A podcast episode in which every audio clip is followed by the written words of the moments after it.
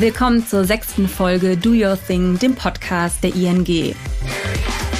Ich bin Luise Höpfner, Gründerin und euer neuer Host. Kurz noch ein paar Worte zu mir. 2016 habe ich ein vegetarisches Deli in Frankfurt eröffnet und mit der Pandemie wieder verkauft.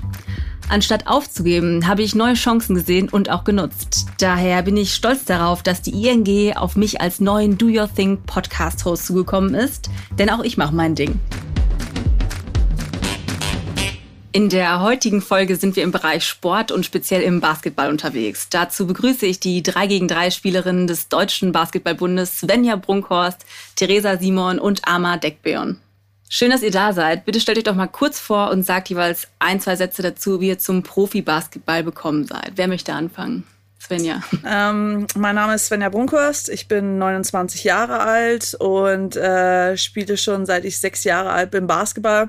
Hatte das Glück damals äh, in einem sehr guten Verein zu spielen, die auch eine Erstligamannschaft hatten und bin dann schon mit 15 Jahren in den Profibasketball gekommen. Theresa? Ja, ich bin äh, die Theresa Simon, ich bin 22 Jahre alt und ich spiele seit ich sieben bin Basketball und ähm, eigentlich ist meine Familie eine Tennisfamilie.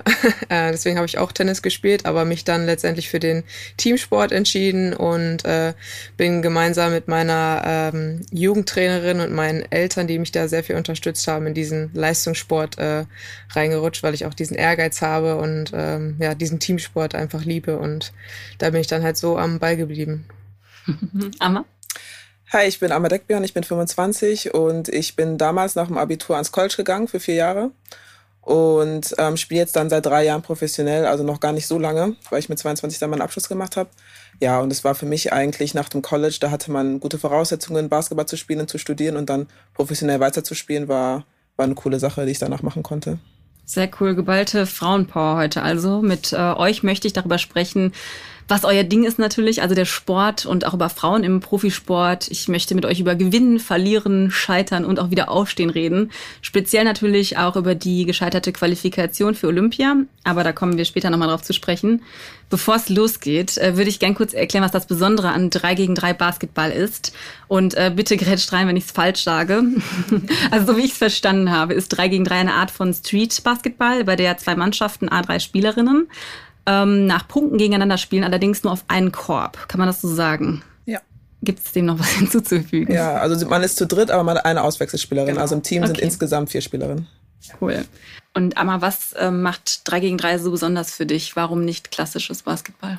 Ich finde 3 gegen 3 ist, finde ich, ein bisschen aufregender. Dadurch, dass die Zeit so kurz ist, man spielt ja nur 10 Minuten, finde ich, ist das Spiel immer extrem spannend, weil so viel kann sich in so kurzer Zeit immer ändern. Man man ist sozusagen nie sicher, auch wenn man vorne liegt, man liegt nie richtig vorne, wie manchmal im Basketball. Man, man kann ja auch gar nicht, das Spiel geht nur bis 21, man kann gar nicht mit 30 Punkten vorne, vorne liegen.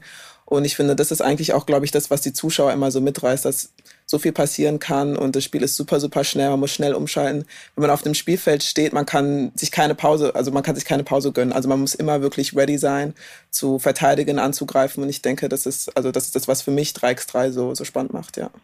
Wann habt ihr gemerkt oder wann hast du gemerkt, dass Basketball dein Ding ist?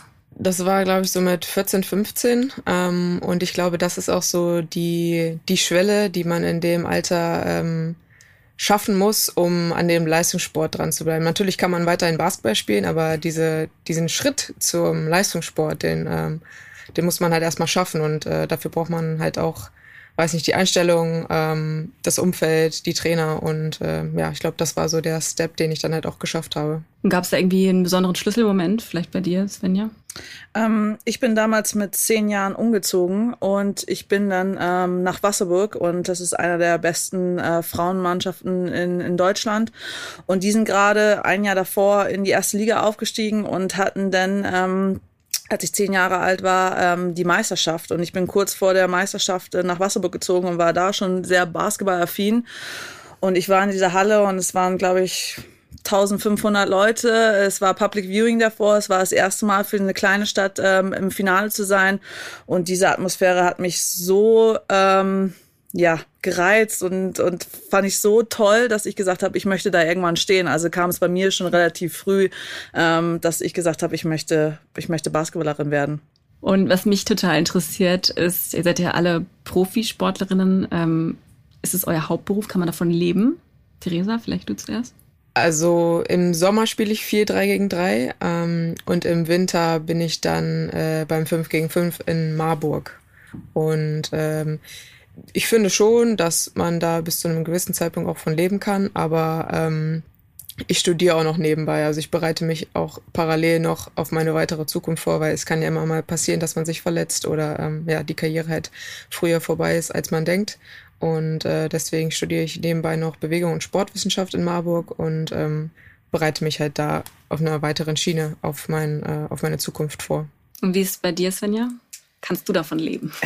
ich kann ähm, auch davon leben. Ähm, ich bin unterschiedlich zu den anderen beiden. Ähm, komplett 3x3. Ich habe mich jetzt von dem klassischen 5 gegen 5 verabschiedet und äh, habe mit einer kleinen Gruppe ähm, haben wir jetzt gerade was ganz Neues gestartet in Deutschland, die erste 3x3 Mannschaft. Ähm, wir sind fünf Spielerinnen aktuell, die sich in Hannover zusammengefunden haben und nur komplett auf 3x3 sich spezialisieren. Und äh, wir haben keinen Verein hinter uns. Äh, wir sind bei der Spitzensportfördergruppe der Bundeswehr angestellt. Ähm, ohne die würde es bei uns wirklich nicht gehen, ähm, weil wir nicht Vereine im Hintergrund haben und Sponsoren und so weiter. Plus Sporthilfe, das sind gerade unsere ähm, Einnahmequellen.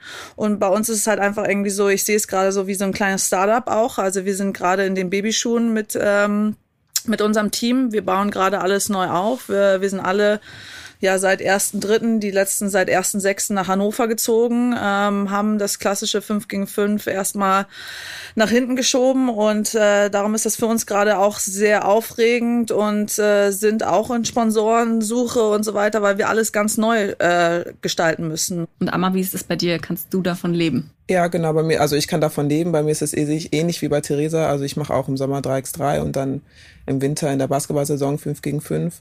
Und ja, ich mache das jetzt seit drei Jahren. Ich habe auch die ersten beiden Jahre wirklich nur, nur Basketball gemacht. Also nur gespielt. Ich habe jetzt wieder angefangen zu studieren. Ich studiere Informatik, aber ich kann davon leben. Aber ich möchte mich auch, ja, natürlich auf das, sag ich mal, das Leben nach dem Basketball vorbereiten. Also ich denke auch, man weiß ja, man hat dann irgendwann ähm, auch ein Limit ne, mit dem Alter, mit dem Körper. Man wird nicht für immer spielen und man guckt dann halt, was man dann gerne machen möchte.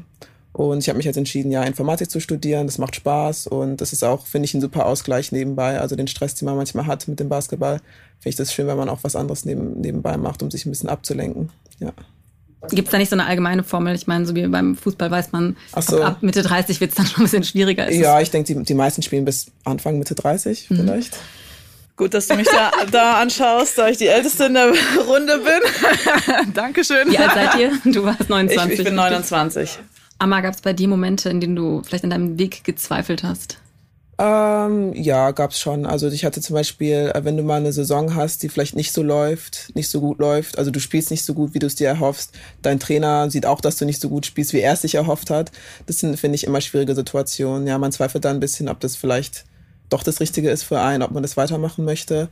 Aber ich versuche da einfach immer das große Bild zu sehen. Man kann nicht, also der Weg geht nicht immer gerade nach oben. Man hat mal Saisons oder man hat mal Trainings, man hat mal Spiele, die einfach nicht so gut laufen.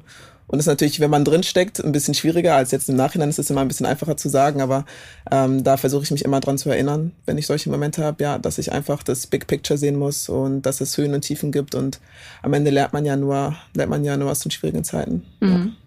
Und wann war das das letzte Mal, dass du es gedacht hast? Ist das, ähm, passiert das so täglich Mal? oder passiert das einmal die Woche? Oder? Mm. ich denke, man hat bestimmt mindestens ein Training pro Woche, wo man sich so fühlt. Aber für mich war jetzt, ähm, vor zwei Jahren war ich in Polen, da habe ich gespielt und das war nicht so eine einfache Saison. Das war auch dann die Saison, die abgebrochen wurde durch die Pandemie und ähm, aber auch davor war die Saison einfach nicht so easy. Das war ein neues Land, eine neue Liga. Ähm, es ist immer schwierig, finde ich, viel umzuziehen, ne, eine neue Kultur kennenzulernen. Und das war wirklich nicht so eine einfache Zeit, aber am Ende bin ich froh, dass ich da in Polen war. Ich bin froh, dass ich da gespielt habe und ich habe super viel gelernt, auch wenn insgesamt, wenn ich mich vielleicht in der Saison nicht immer so gut gefühlt habe, finde ich, habe ich super, super viel mitgenommen, ja. Mhm. Was motiviert dich dann so weiterzumachen oder dran zu bleiben? Jetzt vielleicht speziell auf den, auf die Geschichte in Polen, was du erzählt hast? Äh, was mich motiviert, also was ich am Basketball so schön finde, ist oft ähm, natürlich, das Spiel macht super Spaß. Also ich bin ehrgeizig, man möchte gewinnen, man möchte Titel gewinnen, Meisterschaften gewinnen. Aber ich finde auch zum Beispiel die Leute, die ich dadurch kennengelernt habe, ich denke oft daran, was Basketball mir so alles gebracht hat, wie viele Freunde ich gefunden habe, wie viele Connections. Und das sind so Sachen, die ich halt oft im Kopf habe, wenn es nicht so einfach ist und auch so Dinge, warum ich weitermachen möchte. Also ich möchte zum Beispiel auch noch äh, andere Länder sehen, in anderen Ländern spielen, andere Kulturen kennenlernen. Ja, genau, solche Sachen. Und Svenja, wenn ich jetzt an meine Twenties denke, habe ich extrem viel Zeit mit Freunden verbracht. Wie war es, wenn deine Freundinnen feiern gingen und du nicht mit konntest?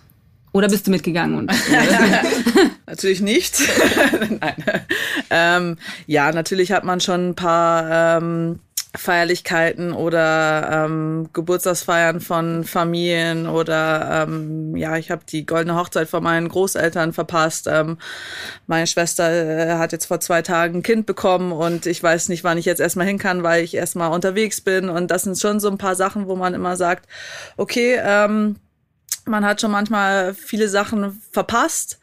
Aber ähm, auch so wie Theresa es gesagt hat, äh, meine Familie unterstützt mich da bestens, meine Freunde, äh, mein ganzes Umfeld weiß, dass ich für den Sport lebe und dass es halt einfach mein Job ist ähm, und meine Leidenschaft. Und ähm, die stehen total hinter mir und äh, sind super verständnisvoll. Und ähm, ich habe ein, ein, eine tolle Familie, die mich da wirklich ähm, aus jeder Situation auch wieder rausholt. Und darum finde ich es gar nicht so schlimm, dass man manchmal bei solchen Veranstaltungen nicht dabei ist, ähm, weil ich dann halt das erste, was ich nach einer Saison mache, ist immer ähm, eine Woche zu meinen Großeltern zu fahren, weil ähm, das ist so ein, so ein Ritual von mir, weil ich halt einfach in der Saison es nicht schaffe, fast acht, neun Monate sie nicht zu sehen. Und das ist das Erste, was ich mache. Und dann nehme ich mir da die Zeit im Freundeskreis, also ich würde jetzt mal sagen, zum Beispiel, also es ist aber schon lange her in der Schule, so mit 16, 17, klar gibt es dann Leute, die das nicht verstehen, dann heißt es, du sagst, du hast Training am nächsten Tag und die Leute sagen dann so Sachen wie, ja, lass doch einfach ausfallen. das, ist so der, stimmt, ja. das, ist so, das ist so der Klassiker und das ähm, geht natürlich einfach nicht, wenn man Leistungssport macht, das wissen alle Leistungssportler damals, aber jetzt gerade in den letzten Jahren, man hat ja dann auch wirklich viele Freunde, die das Gleiche machen wie man selber und dann ist es einfach, ja, dann geht es. War das so hart, dann da irgendwie Kontakt zu geben, wenn man halt in dem Alter ist, weiß ich, ist es auch manchmal schwierig vielleicht. Ja, es ist schwer. Ich hatte Glück, weil ich war in diesem Leistungsstützpunkt. Ich war nicht die Einzige, die ähm, Basketball als Leistungssport gemacht hat. Wir waren damals auch in einer Stufe, wir waren zu dritt und wir haben alle drei den Abiball verpasst. Also es war dann wirklich so, du warst, das war wirklich geholfen, dass man nicht alleine war. Also wäre ich die Einzige gewesen, aber wir waren da wirklich zu dritt. Wir haben EM gespielt in Bulgarien. Wir hatten auch eine gute Zeit. Klar, Abiball ist schade, hat man nur einmal im Jahr, aber ja, wenn du dann wenn du dann Leute hast, mit denen du es zusammen durchmachst, ist es einfacher. Auf jeden Fall. Ähm, da ich selbst werdende Mutter bin, frage ich jetzt nochmal mit Familienplanung, wie es damit aussieht. Lässt sich der Familienwunsch mit Profisport vereinbaren? Svenja, du als Älteste in der Runde? Ähm, ja, ich glaube, es ist als Frauensportlerin natürlich immer schwieriger als ähm, für, für die männliche ähm, Sportler. Ja, also natürlich weiß man auch, dass man dann irgendwann, ähm, darum ist glaube ich so 30 auch so eine Grenze bei bei vielen Frauen ähm, äh, oder Anfang 30, weil man dann schon sagt, okay, man möchte gerne auch noch Familie und ähm, es hat sich auch bei uns in meinem Umfeld, äh, wo ich auch mehrere Spielerinnen habe, die in dem Alter sind, ähm, alles ein bisschen nach hinten geschoben, aber es hat sich ja auch in der Gesellschaft in Deutschland ein bisschen nach hinten geschoben.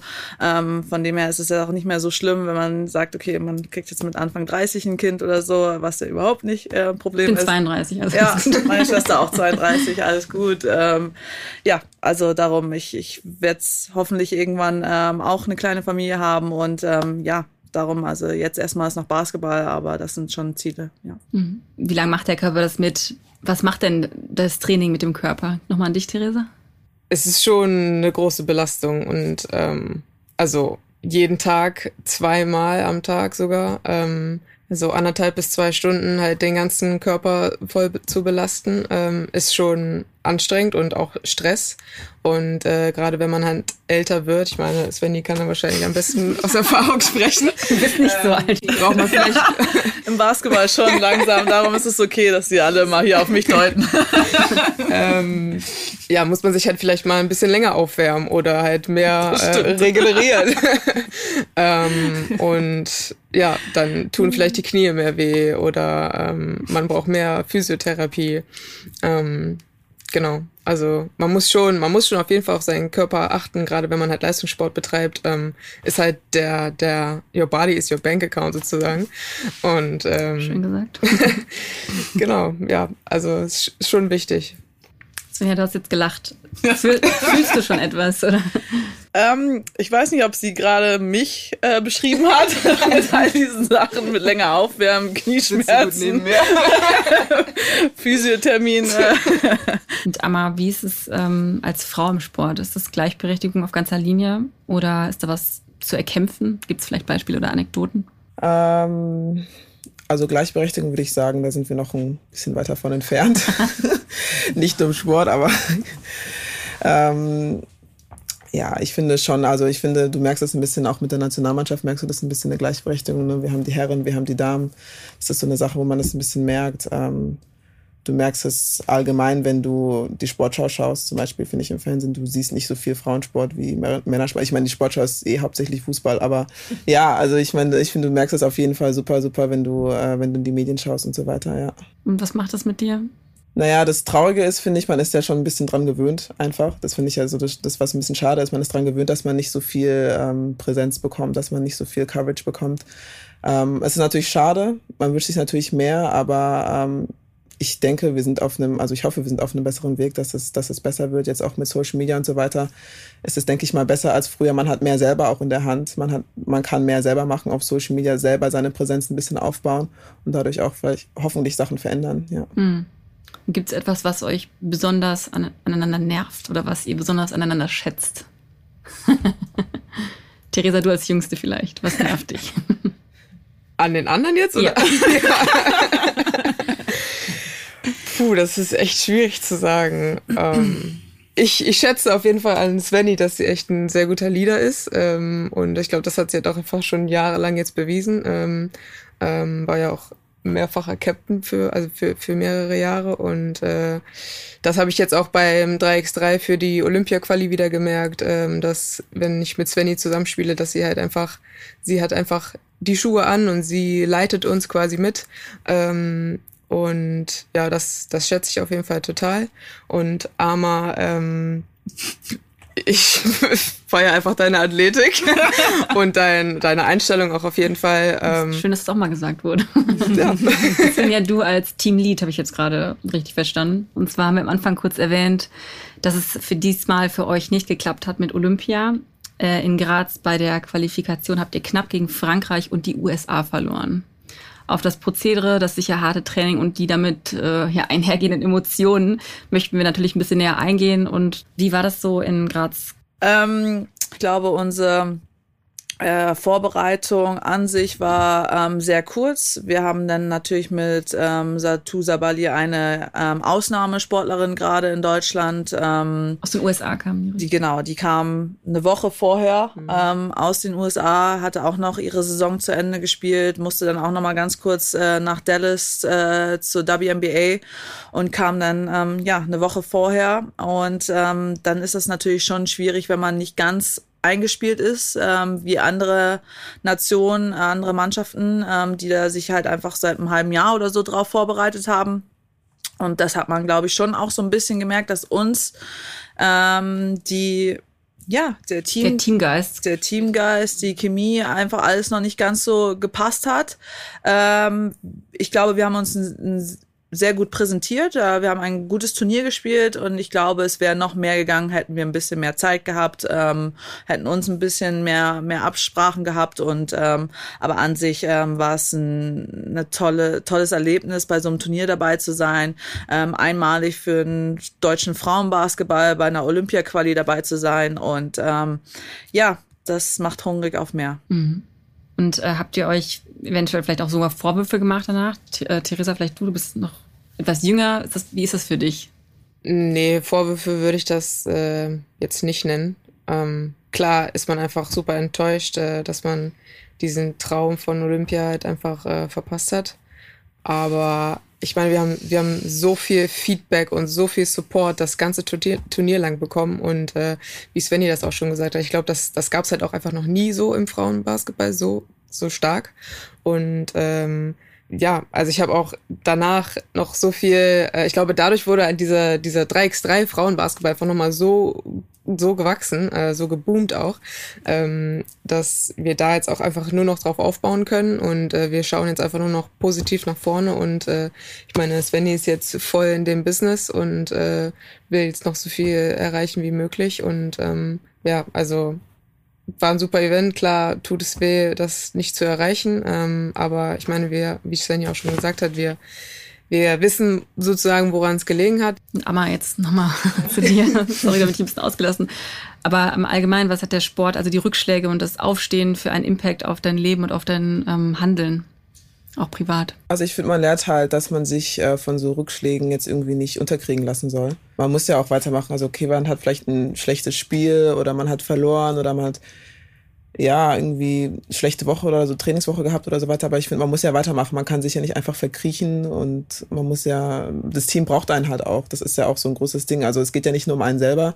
Es geht, man ist ja Teil eines Teams und man will ja auch seinem Team helfen. Und ich finde, man lernt halt dadurch, dass man äh, diesen Rückschlägen halt fertig zu werden und daraus zu lernen und ähm, ja, das ist nächste Mal besser zu machen. Und ich denke, das hilft einem auch im, in anderen Aspekten des Lebens ganz gut weiter. Ja. Und Amma, gibt es etwas, was dich in letzter Zeit richtig aufgeregt hat? Ja. Sportlich jetzt nicht, nee. Persönlich oder im Weltgeschehen? Gibt es etwas, was ihr aus der Welt gerne löschen würdet, wenn ihr könntet? Na gut, ich glaube, die Reaktion jetzt nach dem EM-Finale war nicht so cool. Das heißt? Genau, also da mit den verschossenen Elfmetern, das ist jetzt auch viel auf Social okay. Media und so weiter. Das meinst Klar, du? das ist natürlich, ähm, diese rassistischen Angriffe da jetzt im, auf Social Media ist natürlich immer, ist hart, sowas zu sehen, ja. Genau, das sind so Sachen, die man sich wünscht, gerade im Sport. Das heißt, immer Sport verbindet und dies ja. und das und dann, dann liest man sowas. Ja, das ist schon tough, ja. Ist Basketball anders ähnlich? Ähm, es ist, ich finde es immer ein bisschen schwer zu vergleichen, auch äh, international und Deutschland und so weiter. Das finde ich immer ein bisschen schwierig, Vergleiche zu ziehen. Ähm, ich würde jetzt aber nicht ähm, pauschal sagen, dass es das im Basketball nicht gibt. Das wäre, glaube ich, ein bisschen naiv, das zu sagen. Ja. Ähm, kommt halt auch immer drauf an, ne, ob es dann so einen so Trigger gibt, wo das dann irgendwie an die Oberfläche kommt, wie jetzt bei der EM. Mhm. Äh, ja, das sind so Sachen, die mich natürlich beschäftigen, aufregen in letzter Zeit, ja. Was ratet ihr vielleicht äh, anderen jungen Frauen, die auch ihr Ding machen wollen, sich aber vielleicht noch nicht so richtig trauen und nicht wissen, wie. Gibt es da gute Ratschläge von drei Frauen, die ich mitnehmen kann, nochmal für unsere Zuhörerinnen? Ich würde sagen, einfach alles mach, äh, mit Leidenschaft machen. Also wenn man was anpackt, dann voll dahinter stehen. Egal, was irgendwelche Leute im Umfeld sagen. Mach dein Ding, es trifft's wirklich, äh, mach es mit Leidenschaft und ähm, dann fährt man da eigentlich relativ gut. Also ist bei mir so. Danke euch für das ehrliche und schöne Gespräch und wünsche euch ganz viel Erfolg für die Zukunft und natürlich für eure Ziele, die kurzfristigen wie auch die langfristigen. Danke, dass ihr da wart. Vielen Dank. Spaß Schön, schön, dass wir hier sein durften.